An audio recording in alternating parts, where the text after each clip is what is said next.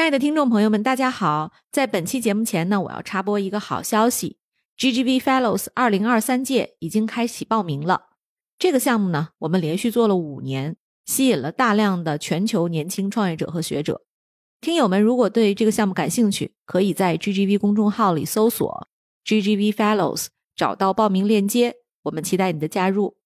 区块链的代码是真正操作资产的代码，需要你出产即巅峰。这也是为什么审计工作变成了行业里面一个比较成熟的商业模型的原因。在整个安全生态里面，现在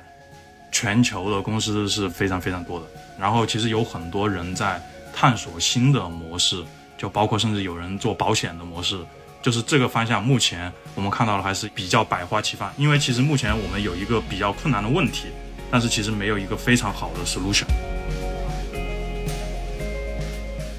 我们想要 build 这个平台，其实希望来的程序员其实是他 day to day 也在做的事情，只不过是他需要自己去学习一下 Web 三的东西，然后再来参与我们的这种公开的 competitive auditing 的一些设计。在这个过程之中呢，利用你学到的知识，找到了一些别人没有找到的 bug，我们会给你一笔钱。你既学到了知识，你又能够挣到钱，同时你也慢慢的在你不需要 quit 你的 job 的情况下，我大概知道这个东西是什么样子了，我可以来去做什么。这其实也是为什么我们认为，其实我们新的模式是想改变的。就是如果你去一些中心化的公司，中心化的公司有很大一部分的成本会算到 BD 和 marketing 里面去。在这个时候呢，你只是在拿一份 salary，就是说真正最优秀的审计人员，其实并不会去中心化的大公司继续做审计。亲爱的听众朋友，大家好，欢迎收听本期的创业内幕，我是主持人 Lily。本期呢，我们是可能 GGV 整个录创业内幕历史上哈第一次，我们录到了一个区块链的公司，是创新的区块链安全生态公司 Secure Three 的创始人夏远。夏远同时也是2022届 GGV Fellows 的成员，欢迎夏远，跟大家打个招呼吧。大家好，我叫夏远，大家可以叫我 Alan，然后我是 Secure Three 的 CEO。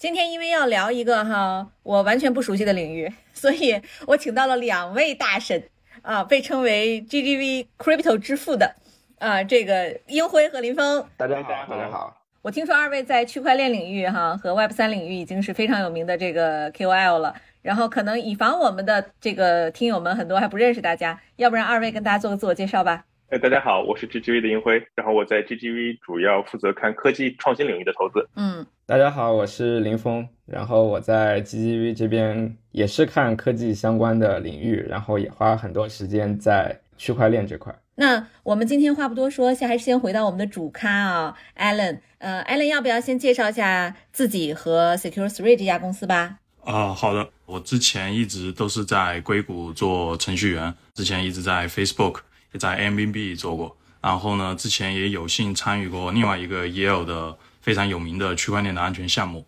Secure Three 呢。我们的整个的目标是建设一个更加可信、更加高效的区块链安全生态。我们整个想要做的事情，主要是包括一方面是想建立一个一站式的智能合约的安全服务平台，其中就包括我们需可能需要搭建一些更加优质、更加高效的专业的。安全标准和工具。另外一方面呢，其实我们想要创新性的提供一些新的，在这个行业里做安全审计的人员的一些新的激励模型，从而来提高整个客户在呃安全审计时的用户体验，同时也为社区建立一个更加可信、更加透明、更加可以追踪的安全数据和一些代码的记录。嗯。对，我想问问您啊，就是您之前在 Airbnb 和 Facebook 的这两段工作经历，对您后来创立 Secure Three 有什么影响和帮助吗？我认为是非常有影响，因为其实我觉得我在 Facebook 学到一个最重要的点，还是说 Facebook 是把我培养成了一个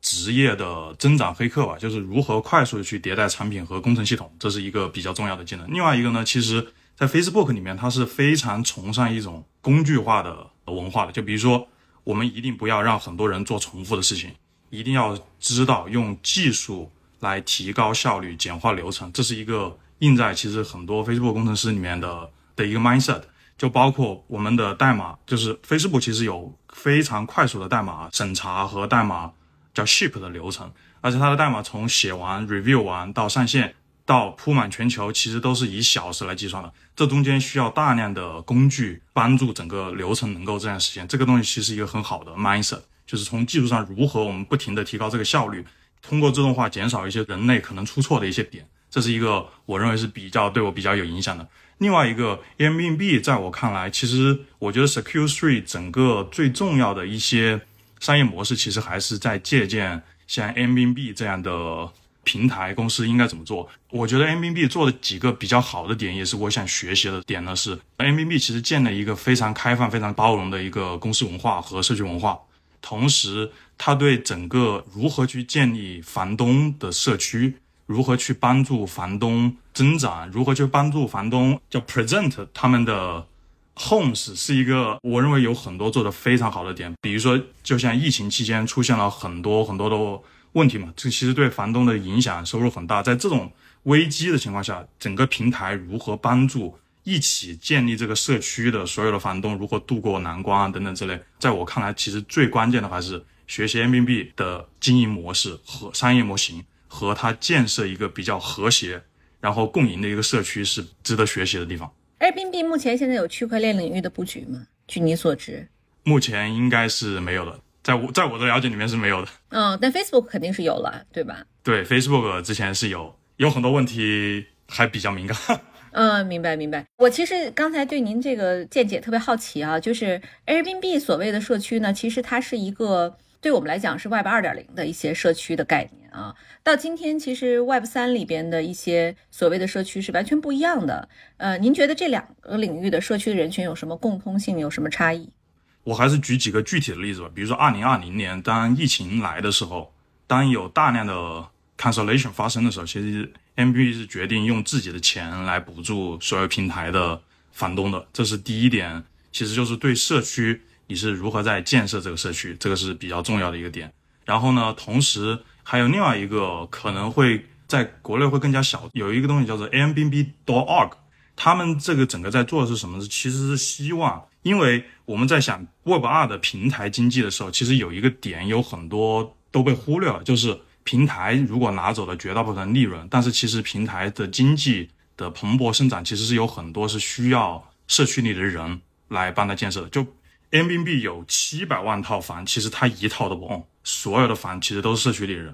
那当你的股票上市的时候，这些人其实就他并没有享受到 IPO 给他带来的回报或者什么等等。但是呢，其实我发现，其实 M B B 是在探索一些新的方式，比如说成立一些基金，能够能帮助社区里的房东们去增长，去更好的把它做成一个事业，就是帮助平台上的每一个中小房东。呃，把这个事情做得更好，让他们也能够在平台增长和平台在资本市场有获益的时候，对他们也能有益。这样的话，能够真正形成一个比较良性的增长。这其实是比较切合我们团队在 build Web 三十的一些想法对我其实理解下来，应该是说，在 Airbnb 这儿借鉴到的更多是他对于社群的运营的方法，以及他的一些公司的文化。对的，对，对，有意思哈，确实是，就是可能 Web 三里边的社群，它说白了也是人嘛，对吧？只是说在不同的技术框架下的人，所以运营上肯定是有借鉴之处的。这个听 Allen 介绍了很多啊，就是我也非常好奇，因为我对区块链基本上是小白状态，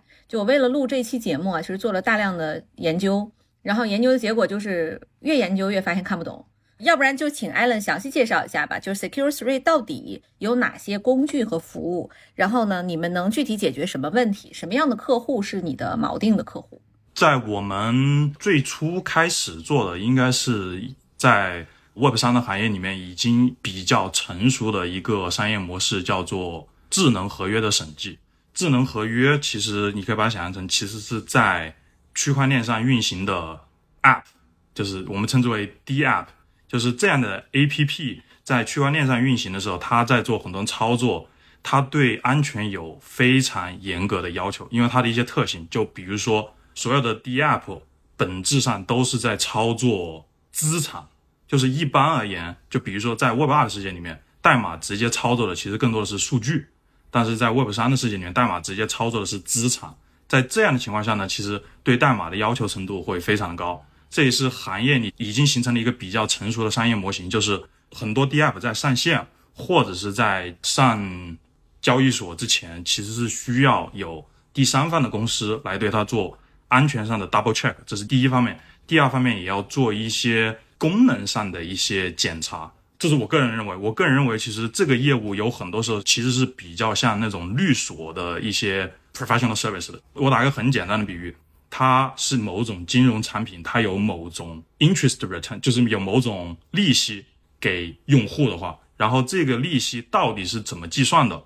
我如果没有代码的背景，我有时候可能不能直接就做出判断。在这样的一个逻辑过程下，我可能也不能完完全全相信项目方对外面的说辞，所以说我可能需要有一个第三方来告诉我，他这个东西是不是确实是这样的。这其实是我们在 explore 的一些呃业务的方向。所以说，其实对于业务上而言，我们主要在做的就是对于代码，我们如何审计，从安全上审计，从功能上审计，这是一个在呃行业里已经比较成熟的一个业务。在这个过程中呢。我们主要要做的其实是第一点，还是要开发更多的工具，能够来提高代码审计的效率，能够让我们保证这个代码更安全。因为这其实一个很难的问题，这是一方面。另外一方面呢，其实，在我们的模式下，我们还是想用新的模式来做安全审计，就是以现在行业里比较成熟的，还是那种中心化的模式。就比如说，我是一个酒店，你可以来我的酒店里住我的酒店，所有的房间都是我这个酒店 own 的。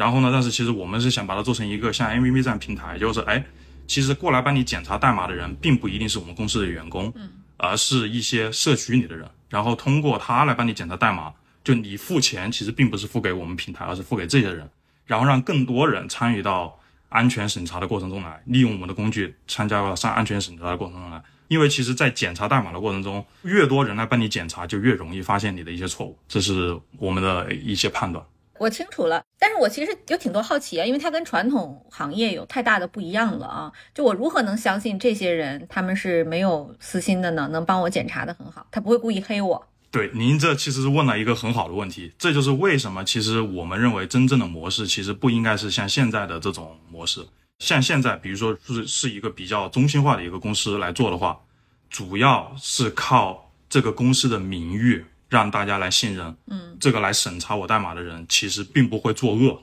但是其实这个东西也是 debatable 嘛，就是是可以值得思考的一个问题，就是到底这个模式是不是最好的方法？另外一个呢，其实最我们想要做的呢，就是真正希望能够建立可能毫不相关的人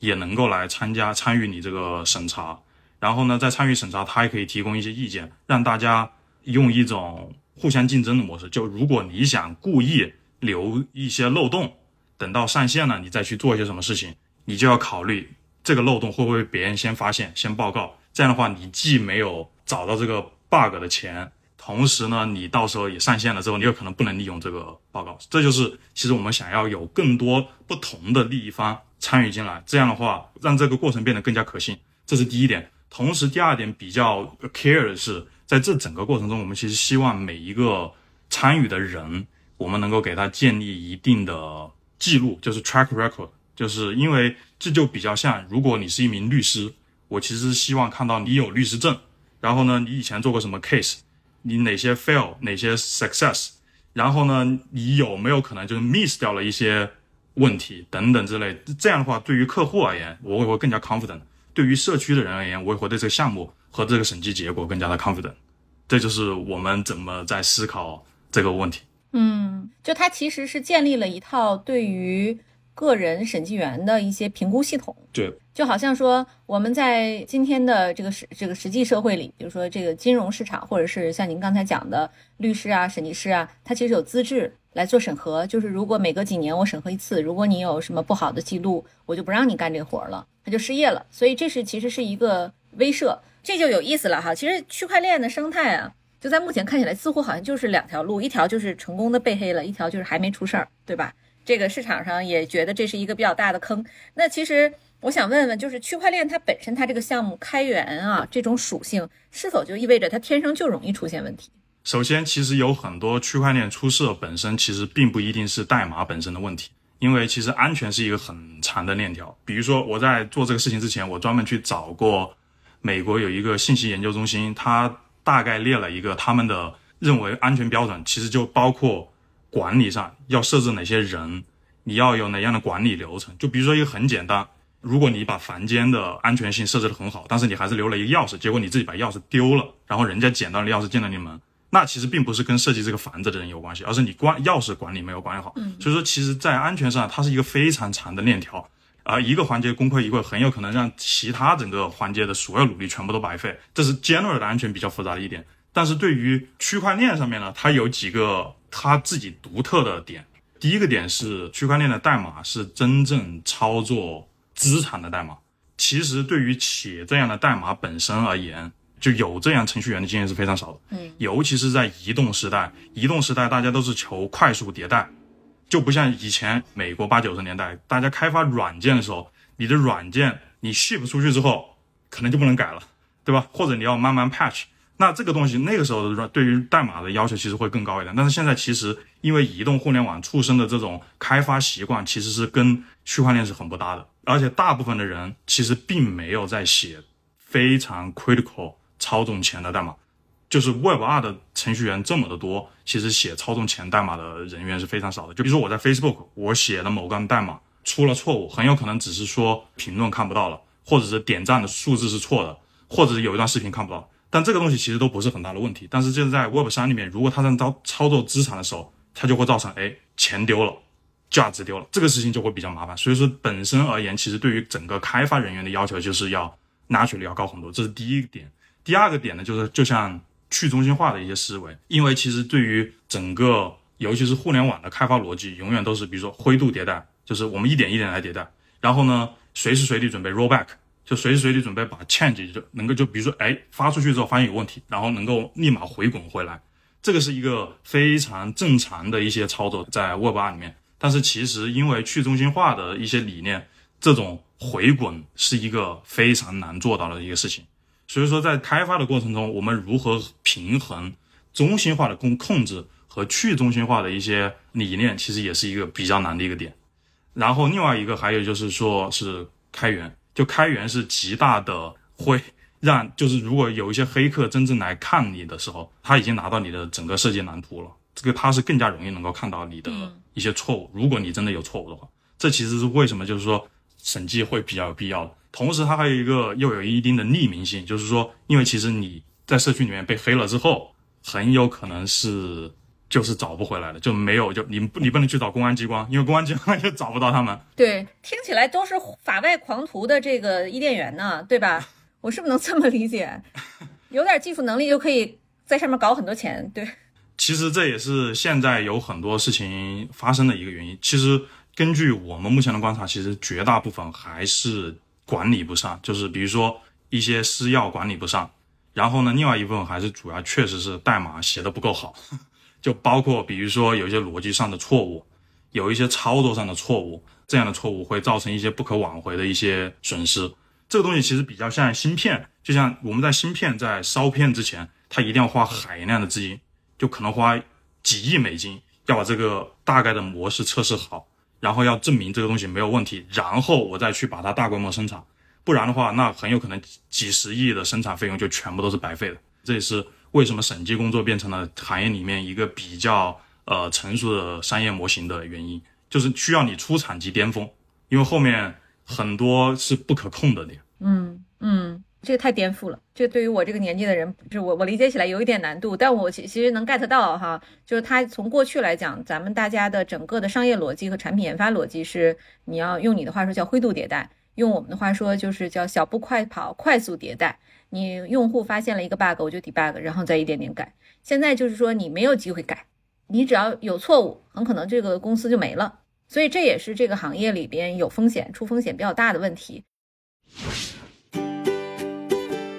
各位亲爱的小伙伴，你知道吗？除了创业内幕之外，我们还出品了一档英文播客《Evolving for the Next Billion》，由 GGV 纪元资本的管理合伙人童世豪和市场经理 Rita 杨主持。如果你对东南亚、印度、美国等海外市场感兴趣，欢迎收听来自当地头部创业公司 GVC 的声音。收听及订阅，您可以在我们节目顶端找到 GGV 的小馆，点击进入就能看到我们出品的这档节目了。欢迎喜欢收听英文播客的小伙伴点击订阅哟。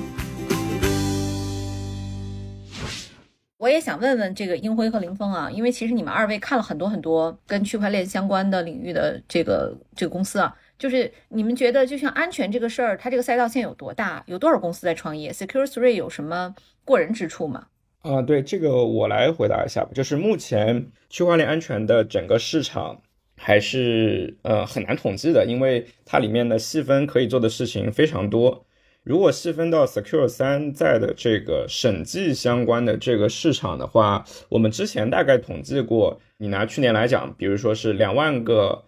呃审计的量，然后平均单价是五万美元，这样来算起来的话，大概就是十亿美元的一个市场。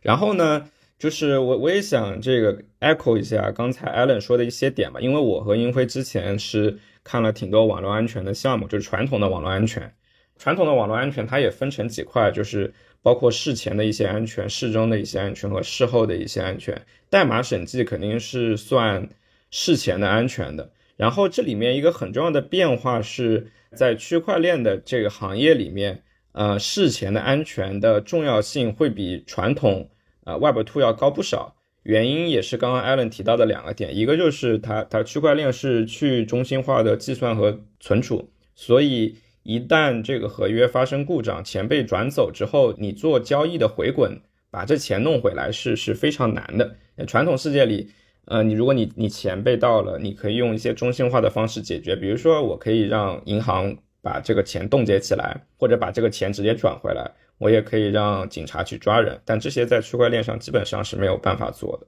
另外一块就是区块链的项目跟钱走的比较近嘛，所以一旦它出事儿之后。金额都比较大，比如说像前两天 Nomad 被盗是一点五亿美元，然后这两天 Solana 钱包被盗反而相对钱少一点。这个出事儿比传统互联网你一个手机上的 APP，比如说美团、滴滴，呃，有一个 bug 问题要大很多，因为这个金额比较大。所以综合下来，就区块链这个世界里面，它的事前的安全防范的确是需要比传统软件高不少的。呃，然后 Secure 三这个。嗯，我们之前是在 GGV Fellow 结束之后跟 Allen 聊了几次，我们发现 Allen 他们产品的方案的确能解决现在审计行业里面出现的一些问题啊，因为当时我们也讨论了这个审计行业里非常多的问题，包括等待时间周期特别长，因为大家现在都要排队，然后比如说这个审计的质量保证的难度性，然后包括它的。纯依靠这个审计公司自身的一些 reputation 等等一些问题，这个待会 Alan 可以补充。就我们当时看到挺多问题，然后 Secure 三是我们看下来是有可能能帮助整个行业来解决这些问题的一个方案了。嗯，哎，我也想问问，就像在区块链安全这个领域啊，做这种创业的，现在独角兽多吗？有跑出来的吗？哦，有有有，像那个呃 Certic 就就是独角兽，现在估值在之前上一轮是二十亿美元。审计是可以出这些大的独角兽的，当然其他安全领域也会出来。嗯嗯，对。那我就就着问一问啊，就像那个我知道 Allen 其实也是 Certic 的三位创始董事之一啊，就是呃 Certic 里边您和这个创始人几位都是呃耶鲁的校友嘛，所以是不是目前就是像您的这个整个这个我我理解，就像区块链行业里边，它还是以在美国藤校和加州硅谷创业的这一批人为主？还是说中国现在已经有了一个独立的一个生态？啊，其实中国也是有的，在整个安全生态里面，现在全球的公司是非常非常多的。呃，中国其实也有像呃 PackShield，包括漫雾，还有前不久也融过资的 BlockSec，也都是一些非常优秀的团队。然后海外也有很多，比如说欧洲、美国有很有非常非常非常多的团队。因为其实是目前我们看到，其实整个行业一个比较大的刚需。而且也像林峰刚才讲过，其实是一个供不应求的状态。就包括美国有很多以前做传统安全的公司来做，有很多做的非常优秀，包括呃 Twelve Bits，包括 Open Zeppelin，他们都是在做这个方向。然后其实有很多人在探索新的模式，就包括甚至有人做保险的模式等等之类的。就是这个方向，目前我们看到的还是比较百花齐放。因为其实目前我们有一个比较困难的问题，但是其实没有一个非常好的 solution。所以说，大家其实在走各方面不同的探索。嗯嗯，这个像呃中国和美国的这个团队会有什么明显的差异吗？比如说像互联网公司就差异就蛮大的。目前我感觉好像还没有特别多的差异。然后我来讲一下，就是说，呃，Static 它的一些核心的一些技术点，这个东西比较需要很多研究功底，就是 research 功底来做的。这个方面的，我发现还是可能海外的团队居多，就包括做就是 Stick 主要用的是形式化验证的技术，包括这套技术在科研上的攻关，我看到主要的团队其实还是在 Static 他们和呃斯坦福，我发现也有也有团队。然后斯坦福之前也跟 Facebook 做过一些合作，在一些比较难啃的技术上面，我发现还是在海外的我看到的比较多。然后在国内，其实我看 Blocksec 其实有很多工具开发的非常的好，啊，我认为 Blocksec 有很多工具其实开发的算是比较好的，对于我们在 debug 在寻找错误的时候，在分析错误的时候也是比较有帮助。这也是其实我们要学习一个呃方向。这是我目前的一些比较简短的一些看法，但是整体而言，我感觉可能还是海外的。领先者更多一点，包括嗯，Open Zeppelin 一直在给整个社区开发免费的代码模板，让大家更简单的能够开始写代码。呃，这都是对行业贡献很大的。嗯，就是一些工具类的应用，对吧？对，一些工具和一些大家直接就可以用的一些，包括呃技术文档，包括一些社区的一些建设，包括开源的东西，这个东西海外非常的多。哎，其实您刚才提到，就是海外其实已经有高校在做非常深度的这个方向的研究了啊。我也想问问你，就是是不是意味着就是在海外的这些顶级的学校里边，已经在区块链创新上有较大的资源倾斜了？您的感受是这样吗？资源倾斜上，我不敢保证，因为我我对国内不是特别的了解。然后呢，我能够感受到的几个点是，比如说，其实。我就拿斯坦福来举例，因为我也在硅谷，所以说对斯坦福稍微熟一点点。比如说，斯坦福是专门有教授开课，呃，开课讲整个区块链的编程。甚至呢，我看了一下他们去年期末考试的最后一道题，其实就是一个跟安全相关的题目，就是给你一段代码，请问你这段代码有没有问题？我们团队已经过去一看，其实有很多人就就能看出问题来。但是其实我跟上过这门课的很多学生其实聊过。他们是看不出来的，因为这个东西有一点点 tricky，他们看不出来。就是说，其实，在海外，我们发现有一些教授的教学课程当中，已经在 incorporate 一些可能跟安全相关的内容了，就是写代码，这段代码到底有没有问题，已经有这样的期末考试题了。这是一方面，另外一方面，就比如说我们另外一个呃投资方的主要的那个 managing partner，其实他也是之前在 Berkeley 的 blockchain club，他自己创立了 Berkeley 的 blockchain club，然后呢，一直在做这方面的。交流和研究，包括在他们的生态里面，还有一个东西叫做 Education 道这也是一个都是由高校学生组织起来，其实就是要给高校学生更多的技术科普，然后呢，让更多的人能够进来参与这个开发，因为只有更多的人才进来，我们才能看到有更多新的工具、新的想法、新的东西，创造出这个行业，让这个行业更加往前好。目前据我的了解，就是呃，海外的高校还是做的蛮不错的。嗯。哎，因为我我知道，就是你常年就是关注在中美两地的投资啊，就是你怎么看这样的一个生态？就是中国的高校和科研院所对于整个区块链，还有像这个刚才我们讲的区块链底层技术这种的研发倾斜大概什么样？然后咱们两边的呃这个创业者现在有什么样的呃这个不同？呃，我觉得首先区块链还是一个很创新的技术。然后它可能就整个才是十年、二十年这么一个历史，所以它需要的一些技术背景，可能来自于密码学，可能来自于比如一些创新的数学和来自于这些比较底层。然后呢，相对来讲，在做这种技术创新，还是停留在学校里面比较多。它不像说 TMT 啊，或者说互联网领域，对吧？已经有几十年的积累，其实大量的人才已经存在在各个公司里。就相当一部分的区块链的人才，他其实来自于学术界啊，尤其是研究呃密码啊或者算法这一类人。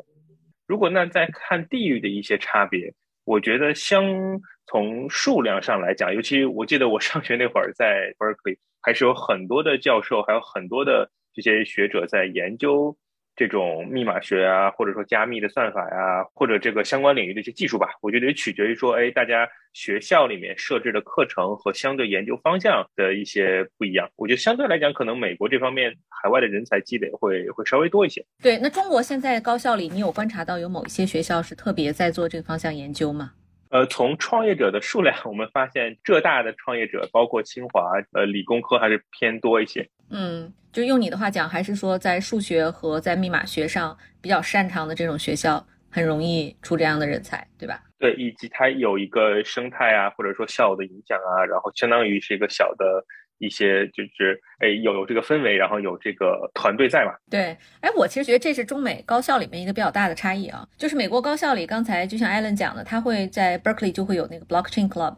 但是在呃也会有奇奇怪怪其他 club 啊，那个像 Harvard 就更多各种各样奇怪的 club，但是像中国高校里，好像这 club 都集中在什么。乐器表演啊，什么交谊舞啊，对吧？我可能因为我上的文科学校，所以我可以有一些偏颇，但我确实没有看到特别前沿的这种技术的 club。我其实非常同意英辉的这个结论，他很可能这个原因就是因为咱们的就业环境是不一样的，所以大家与其花时间去做 club，不如去做实习，对吧？然后呢，把实习做好了，我先在公司里先把这个工作的事儿搞定。我前两天见了那个某一个非常知名的这个财经大学的校长。然后呢，这个校长他是财经大学里边他管的那个学院是计算机学院，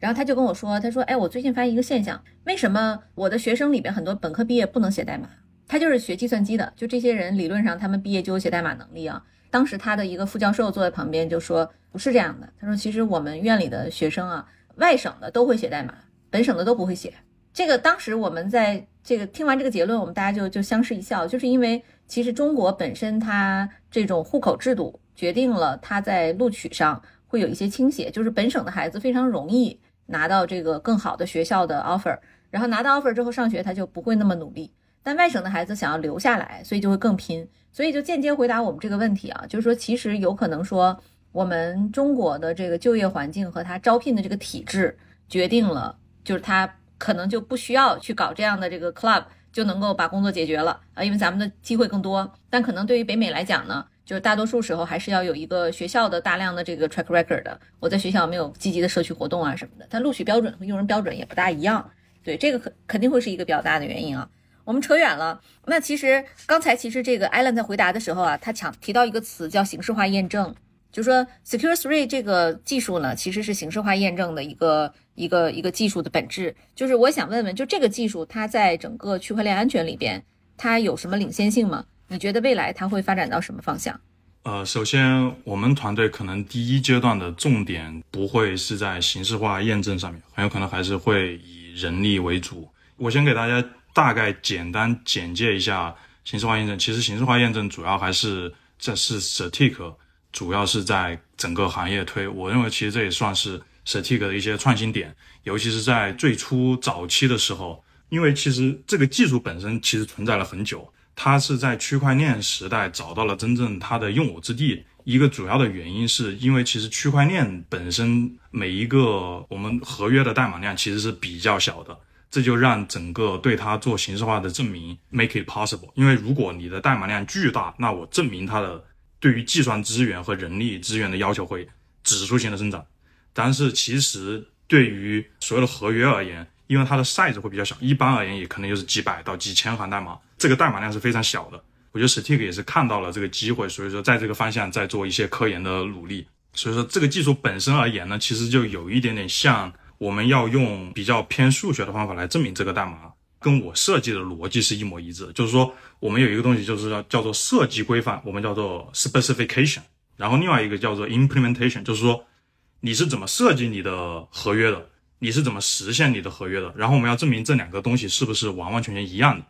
这个东西我们要通过一定的数学方法证明你是不是 equivalent。我打一个很简单的比喻，就比如说我想设计的是 a 加 b，然后你写的是 a 加 c 减 c 加 b，其实这两个东西是 equivalent，对吧？在数学上是等式。但是如果你可能写的不同的话，我就可能会比较出这两个东西是不一样的。这个东西其实就会把整个在检查代码的逻辑变成了检查。我的这个规范，我我的这我人设计出来这个规范是不是有问题？嗯，这样的话其实就是把更具体的事情做成更抽象的事情，因为人其实是更适合做一些 high level 抽象的东西的，因为人是非常容易犯小错误的，就比如写出一个标点符号等等之类，打出一个 typo。但是当我们来真正来看这个规范的时候，这个东西是会比较有用的。我可以举一个简单例子，就比如说在实际的早期，尤其在那个时候，其实工具和语言还不是特别先进的时候。有一个很 popular 的错误类型叫做溢出，就是因为这里可能有点偏技术项，嗯，就溢出是怎么呢？就如果比如说表示一个数字，因为你看我们所有的代码其实就电脑它是有限的，我们没有办法表示无限的数字，对吧？就比如说如果是只有一位，然后是十进制，那就是零到九，然后九再加一，它就又会变成零，这就是一个溢出的一个过程。嗯，但是其实，在最开始有很多合约的代码，它就会造成写有一些什么样的错误呢？就是说我把两个数字一加，结果发现溢出了，它就又归零，重新回来计计算。但是你想，如果这个这个数字是代表你的银行余额，就比如说你的银行余额本来是九，我现在给了你一块，然后你就变成零了，然后这个就 对吧？然后这就很出问题。这个是最开始非常多的问题，这个其实可以用形式化验证很快的能够自动的给你判断出来的，因为这其实是其实是底层出问题。但是现在这些东西呢，其实也都慢慢的 integrate 到所有的开发套件里面去了，就是现在所有的 compiler 就是编译器本身就能够支持刚才的这种错误不不会发生。嗯，这就是工具一如何一步一步在帮助人类减少人类犯一些错误。就是说，对于这个技术本身，其实是我我认为是非常 valuable。但是现在我个人对这个技术整个的看法是呢，它还是有些 limitation。就为什么我我我们在想的可能还是要走一个更加 hybrid 的模式，就是因为形式化验证本身其实对于程序的开发是要求是非常高的，而且形式化验证想要能够实现一定的自动化和规模化，它需要非常优秀的人才填喂大量的数据。就是说，一段代码正确的规范应该是什么样子？嗯，其实很难写的很正确的，这个东西是非常需要人类的智慧来做的。这就是为什么，其实当我们在想把它做成社区的时候，其实是希望有更多的人来提供他的智慧，来写出更多的规范，让大家互相可以参考。这是一方面，就是说我们其实想 aggregate 整个行业的一些智慧，然后呢，真正有一个更高质量的一个数据库供大家一起来学互相学习，这是第一方面。第二，另外一方面就是说，Formal Recursion 这工具本身的开发难度是比较高的，这就有一个逻辑上的问题，就是说，如果我开发了一个工具，然后我用这个工具去验证另外的代码，它是不是正确的？那这样的话，其实就有一个问题，就是我的这个工具到底有没有问题？我用一个尺来量一个长度，我就要问一个你的尺到底标不标准？如果你的尺是错的，那你量出来结果肯定是错的。嗯，而且你这个尺其实开发的难度是非常高的。那其实这样就造成了，其实这个尺本身也是需要社区来监督和社区来共同探索，就是你这个尺开发的到底是不是合格标准？这个东西其实也是要对它做一些开放式的一些研究和我们称之为 peer review 的。这是其实我们下一阶段其实想把这个东西能够做得更加偏向社区。能够做成一个更加开源的，让大家都能看到，哎，这个东西是怎么做的，有没有逻辑上的错误？因为这个东西其实本身是比较难做的，然后也可能会有可能想要通过更好的模式吸引社区里的人更多的人一起来参与这个开发，然后把这个工具更多的完善，然后大家一起来共建这样的一个生态社区。这是我们对呃 formal recursion 的一些想法。嗯，我听下来，我觉得这事儿挺长的路要走的，因为那个从全球来看啊，就程序员整个从有电脑至今，就是到互联网、移动互联网蓬勃发展，已经经过几十年的大浪淘沙，然后呢不断的积累，我们才有今天的这个非常蓬勃的程序员团队和生态。但其实对比传统行业来讲，我们的这个程序员生态，其实在全球的这个就业人群里也是九牛一毛。那其实，在这一堆的程序员里，我们还要再继续精选，选出那种能写这个区块链的这种程序员。确实是我听起来还是得有个十年八年能有一个雏形，是吧？啊，对，我也想补充一下这个形式化验证这个话题啊，因为我们之前也做过一些相关的研究，就这个技术也不是这两年出来的技术，其实存在时间也比较久了，它也用在传统软件的这个审计上面。它的本质是拿一些数学的方法去证明一个代码没有问题。我不知道大家之前上初中、高中或者本科的时候有没有。写过数学的一些 proof 啊，就是你你要证明一个一个很简单的事情，然后本来就很简单的事情，一眼就能看穿，但是你你要证明这个事情是正确的，你可能要写一大堆的那个验证，更何况你要拿一个数学的方法去验证一个代码是 OK 的，就没什么问题的，这个难度非常大。所以说在历史上，这个技术只是被运用于一些 mission critical 的地方，就比如说呃航天器，然后地铁，然后银行的交易系统。或者是一些程序的内核等等，就这些地方才有可能去花大量的精力和人力、物力、财力去做这个形式化的验证。但区块链这个东西出来之后呢，我们发现这个形式化验证比较好用，原因是一方面就区块链刚刚像艾伦所说的，这个代码量比较少，所以它验证起来可能是 doable 的。然后另外一方面就是区块链它的价值比较高嘛，因为它离钱比较近，所以。就是你查出一些问题之后，它的回报也比较高。所以换句话说，这个区块链的特性造成了这个这个形式化验证在这个行业早期的时候被很好的运用了起来。当然，也要说的一点就是，随着代码量的提升，就是用形式化验证去证明一个代码是正确的，它的难度会指数级的提升，这个是客观的事实。所以长期来看，我们肯定是需要看到更多的一些其他形态的一些安全的工具进来，不能只是形式化验证，因为这东西时间一久。你就会发现它的功效会下来，因为代码现在的复杂度的确是在提升的。所以，我们现在的验证方式其实也是机器加人，对吧？嗯，对，现在也是机器加人。然后随着时间一长，未来这个代码量越来越复杂之后，你会发现，就目前的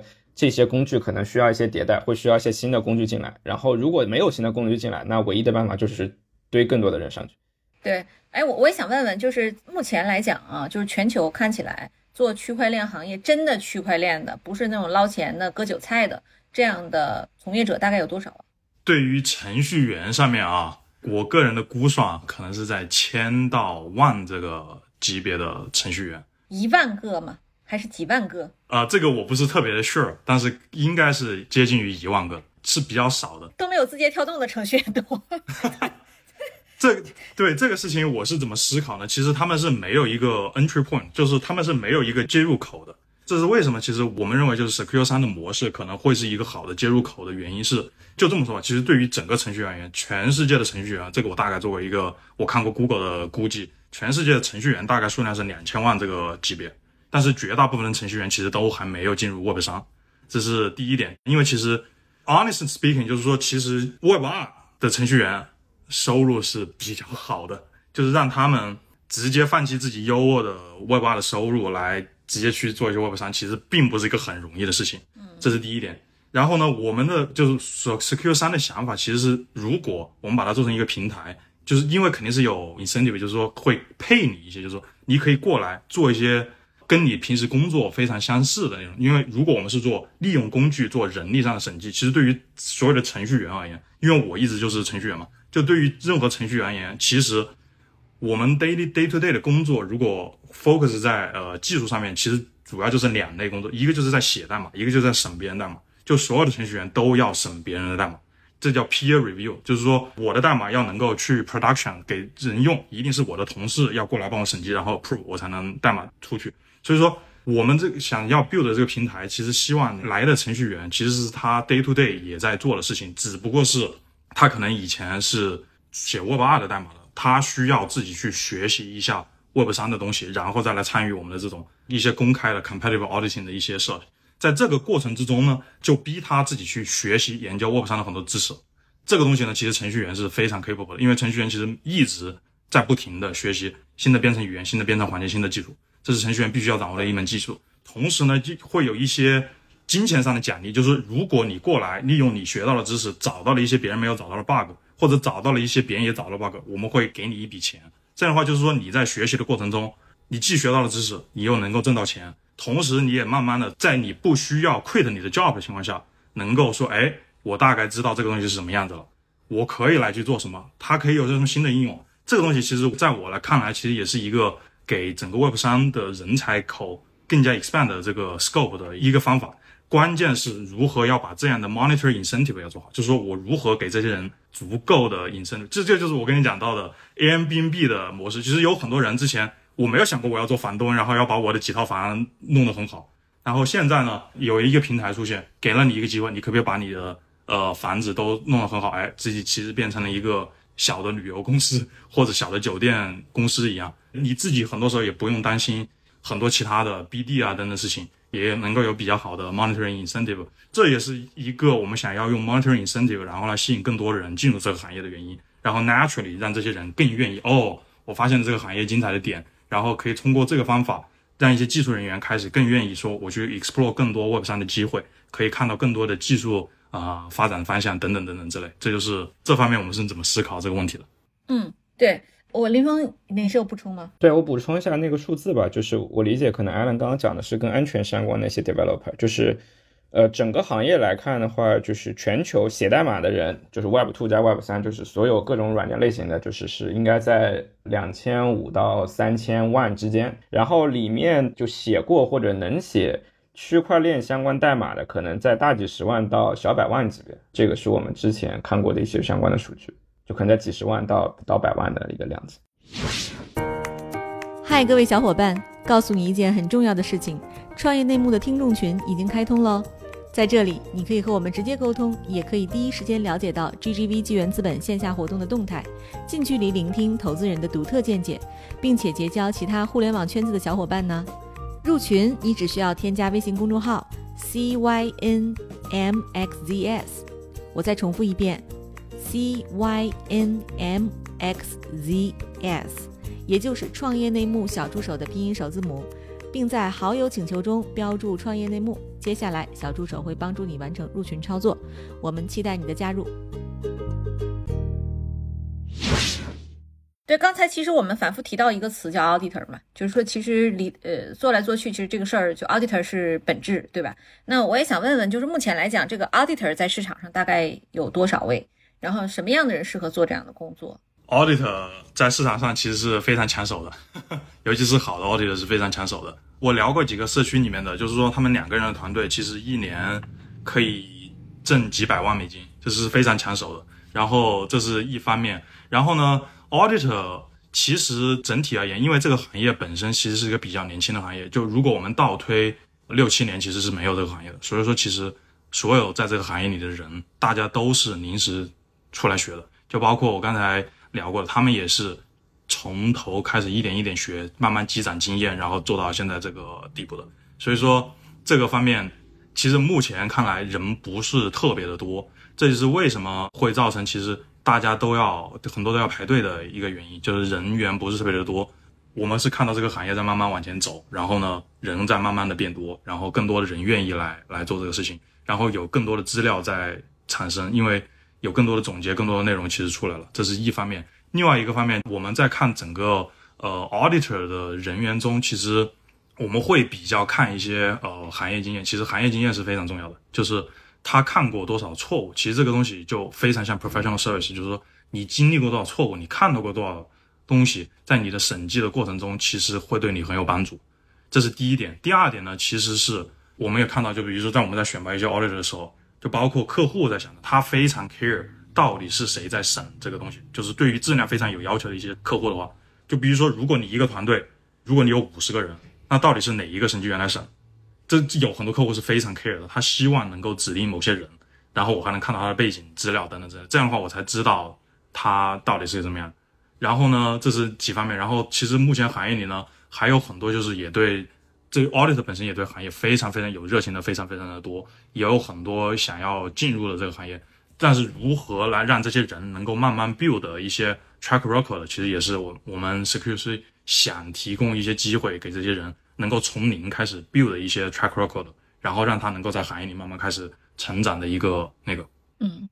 哎，我我就问问啊，就是像像我这种的，比如文科生，代码水平仅止于 Python，然后但是非常有热情，就我这种人能做 auditor 吗？需要什么样的背景能做？我认为只要有热情就够了。行，大学学历不重要了，对吧？高中毕业也可以看。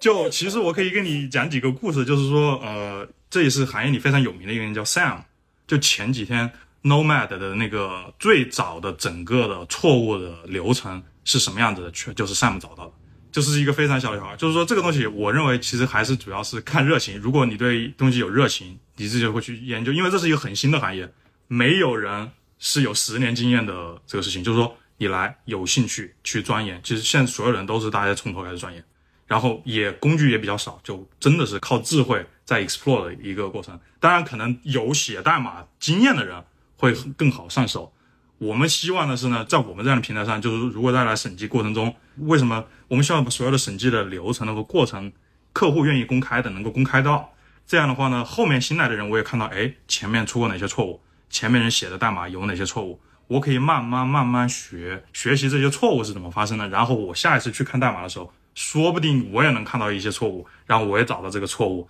然后我也能够分到一点点 reward。嗯，这也是一个正反馈嘛，希望是能够有一点点正反馈，然后能够鼓励大家一直不停的去学习。同时，另外一个，我觉得学习这个事情一定要找到一个圈子，也要找到一个社区，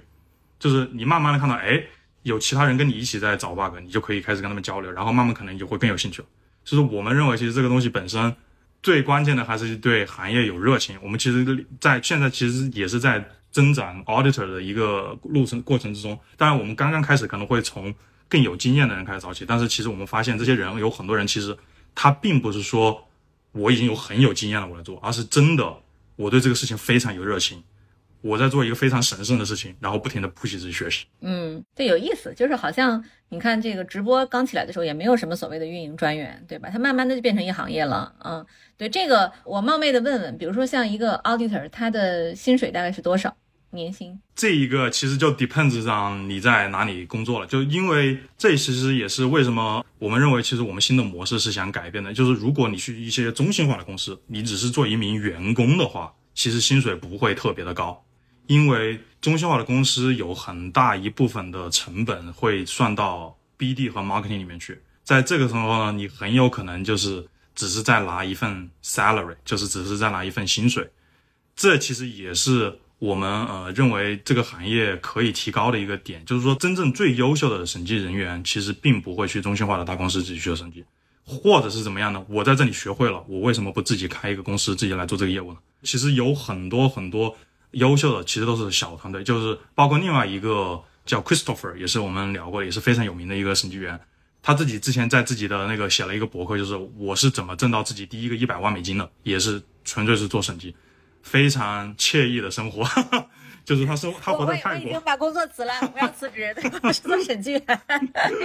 就是我，我为什么问这个问题？因为前两天我刚见了一个猎头，然后呢，他就跟我说，他最近在找一个职位，非常非常吃力。其实是一个大的，就是这个 Web 三公司里边的，然后有点类似于我这个职位的人啊，呃，中台的负责人。然后我问问他，我说这个职位大概是一个什么样的 package？我了解了解市场，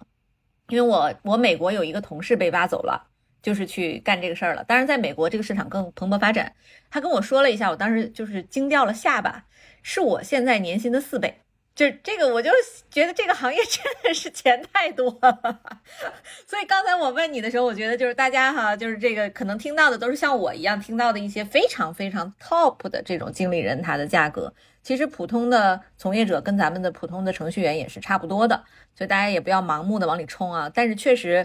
一个新职业起来的时候，他你早进场肯定是有优势。对，所以也欢迎大家啊，积极的加入 Secure Three 这家公司。哎，这个我也问一下艾伦，你们最近还招人吗？招的，招的，我们 招很多人的。对，你在哪里能看到你们的招聘的信息啊？大家可以关注我们的公众号，然后我们会在公众号上发布一些招聘信息，这是第一个。然后呢，我们在我们的网站上也会有招聘的信息，在在这个 Podcast Live 的时候，应该就已经网站上的信息就已经做好了。同时，也可以给我们写 email，jobs at security。点 i o 给我们写邮件，如果你有兴趣，我们在找大量的安全方面的人才、产品方面的人才和工程方面的人才，跟我们一起来改变这个行业。对，欢迎大家啊，因为这是一个非常新兴的这个领域，然后大家就是以就带着这种开放的心去看一个新的产业是非常有必要的。我在节目里不止一次就是跟大家分享过我的一个同学的经历嘛，就是他当年去做。那个 QQ 的时候，我们这些人毕业都是去外企，去大的这个政府部门去做公务员。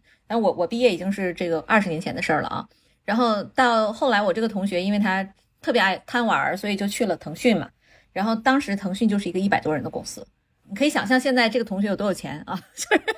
就他老婆真的就是每天都在换跑车，就是感觉今天又换一个，明儿又换一个，又上什么泰国买房子去了这两天。所以就是确实是，就是大家可以积极的去看一个新机会啊。然后与其在这个传统行业里卷，不如到新的行业里去掘金。好，也大家希望大家关注 Secure Three 的公众号，也欢迎大家呢在本期节目的小宇宙和喜马拉雅下面积极的留言，然后我们会挑出五位嘉宾送出 Secure Three 的小的伴手礼。好，谢谢大家。那本期节目到此结束了，拜拜。好，嗯，对，可以了。哎，各位还有什么需要补充的问题？没有啦。行，好，嗯，好的，好的。因为我觉得，我觉得特别特别好。这一期就是我说实话，我听了每次听林峰同学的分享，我都带有一定的心理压力，因为我真听不懂。就是林峰每次都有一个巨大的图谱，然后这个搞五十页的英文 PPT，真的我我我当弄下来仔细看哈，然后每一个不认识的词儿我都去查一遍，然后发现还是看不懂。对，但是今天我觉得 Allen 就是很好的给我们大家做了一个科普，至少就是我我知道了，就一个关键信息，就是程序员是一个，而且审计员是一个很有意思的工作，啊，就相信也会有很多人积极考虑这个赛道的机会。好，好，谢谢大家，拜拜。